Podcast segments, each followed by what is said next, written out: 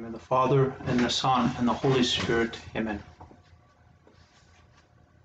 Soul of Christ, sanctify me. Body of Christ, save me. Blood of Christ, inebriate me. Water from the side of Christ, wash me. Passion of Christ, strengthen me. O good Jesus, hear me. Within thy wounds, hide me. Permit me not to be separated from thee. From the wicked foe, defend me. The hour of my death, call me and bid me come to thee, that with thy saints I may praise thee for ever and ever. Amen.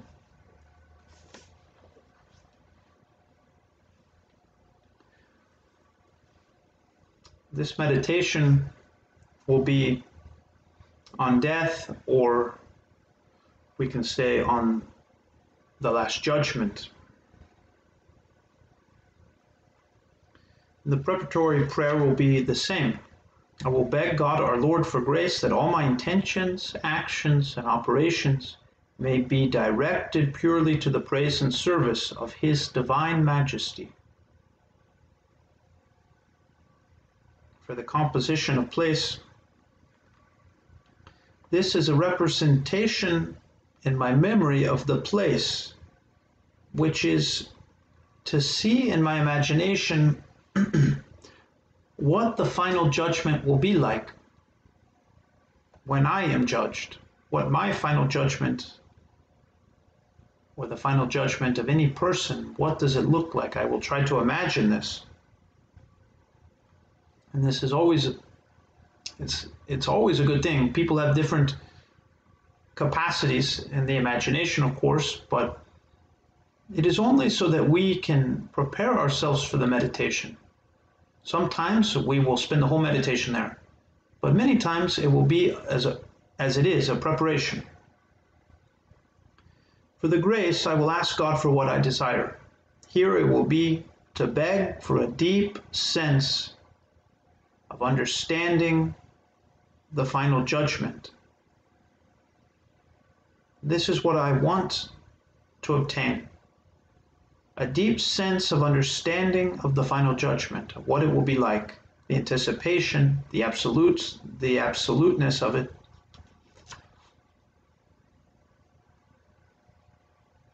And to help us to give some material for the meditation, we can think that nothing is more certain than death. There is nothing what on this earth is more certain than death?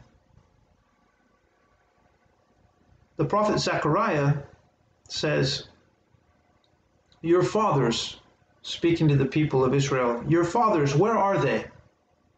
And the prophets, do they live forever? In the book of Ecclesiastes, chapter 5,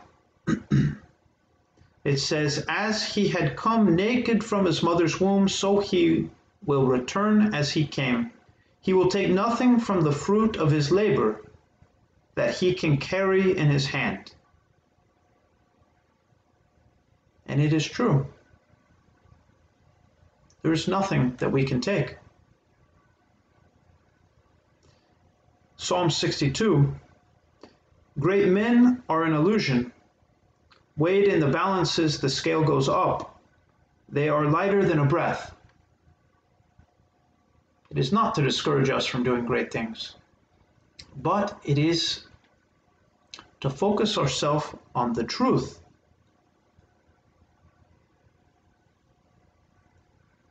In Acts chapter 2, it says, My brothers, one can confidently say to you about the patriarch David that he died and was buried and his tomb is in our midst to this day. A great man as great as David, King David, one of the greatest men of the Old Testament. And like everyone, he was buried, put in a tomb, and he was judged. Or it says, God, you sweep men away like a dream, like grass which springs up in the morning in the morning it springs up and flowers, by evening it withers and fades. There is nothing more certain than death. And we must consider that death of the body is nothing compared to death of the soul. For the body is for the sake of the soul, not the other way around. The soul lives on. When we say the death of the soul, the soul that does not experience life after this, this earth. In the second book of Maccabees, there is the well known story of the mother and her seven sons who were told to worship false gods. And this could be good material to think about. Their understanding, how well they knew the reality of death, of the judgment that would definitively see all of their actions and judge them accordingly. It says they were arrested and threatened with a torturous death because they refused the demands of the king. What do you intend? They said, We are ready to die.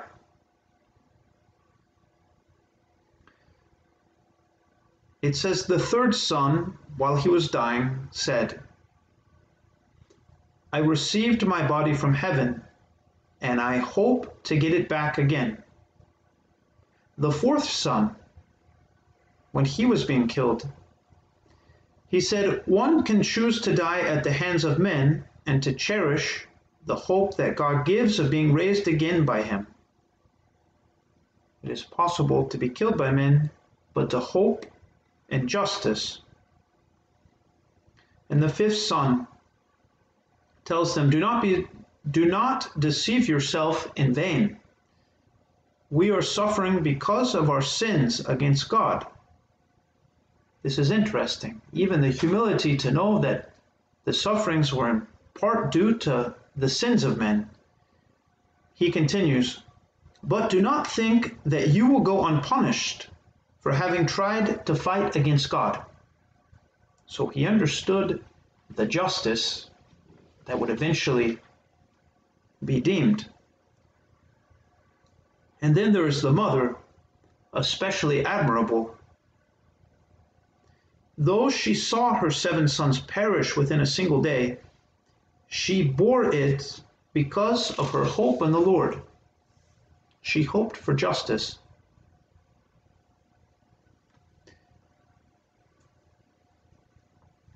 We can also think of the, the words of Christ the fullness of the truth, who said, advising those following him, Do not lay your treasures on earth, where moth and rust consume. He also says, Do not be anxious about your life, what you shall eat or drink, nor about your body, telling them which of you, by being anxious, can add one cubit to, to your life here on earth. So he's saying them, he's saying to them, the certainty of death, you cannot avoid it. Concern yourself with ordering your life. But for sure, certainly, you will die, you will be judged. And there will be a final judgment for all. In the Catechism, the Church officially teaches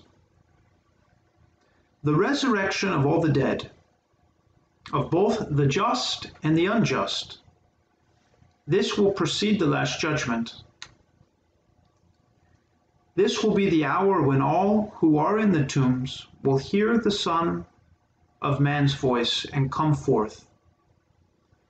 Those who have done good to the resurrection of life, and those who have done evil to the resurrection of judgment. Christ will come in his glory with all of his angels. Before him will be gathered all the nations. He will separate them one from another, some into eternal life, others into eternal punishment. In the presence of truth, the truth of each man's relationship with God will be laid bare. there will be a particular judgment for each person, and there will be a final judgment. At the last judgment, it will be revealed even to its furthest consequences. The good each person has done or failed to do during his earthly life. There are many consequences that we do not remember, but all of these will be considered. It will be perfect vision of all of our actions. No possibility for us to deceive, to rely on a friend, to hope in a chance to be lucky. It will be perfectly objectively assessed. St. Augustine said, All that the wicked do is recorded.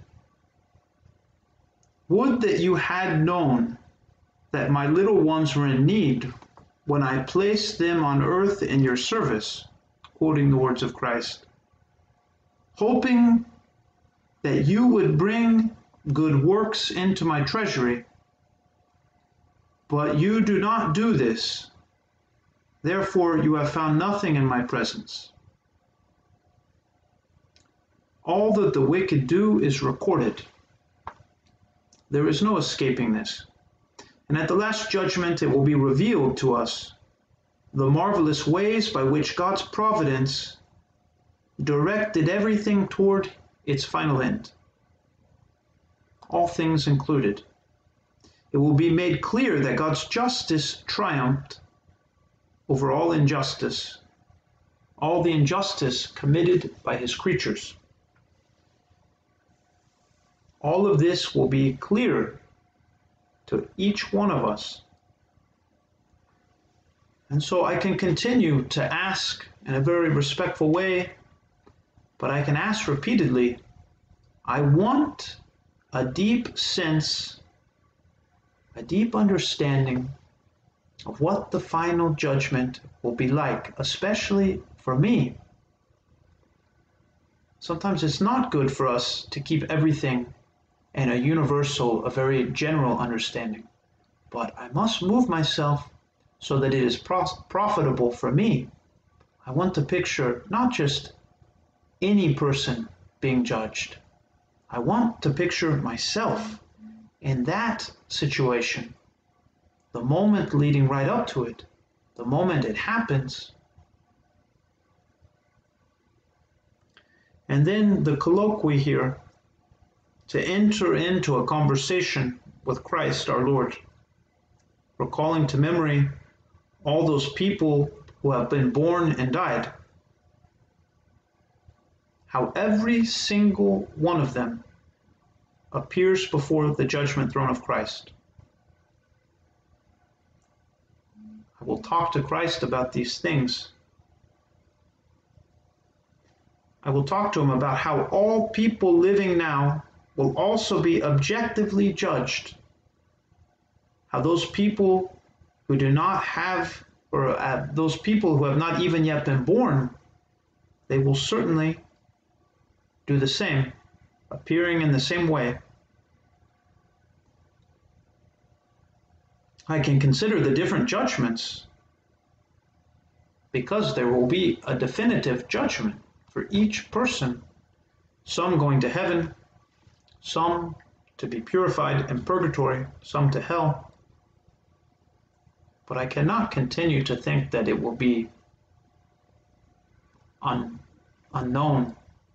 No, it will be a definitive judgment for each person so I will talk to Christ about these things and I will ask him for wisdom, not forgetting to praise him for his perfect justice. His justice that accounts for all things, sees all things as they are. And so I shall also thank him for all of this, that up to this very moment, he has shown himself so loving, so merciful to me. And then I can close with an Our Father. Name of the Father, and the Son, and the Holy Spirit. Amen. Hail Mary, full of grace, the Lord is with thee. Blessed art thou among women, and blessed is the fruit of thy womb, Jesus. Holy Mary, Mother of God, pray for us sinners, now and at the hour of our death. Amen. Father, Son, and the Holy Spirit.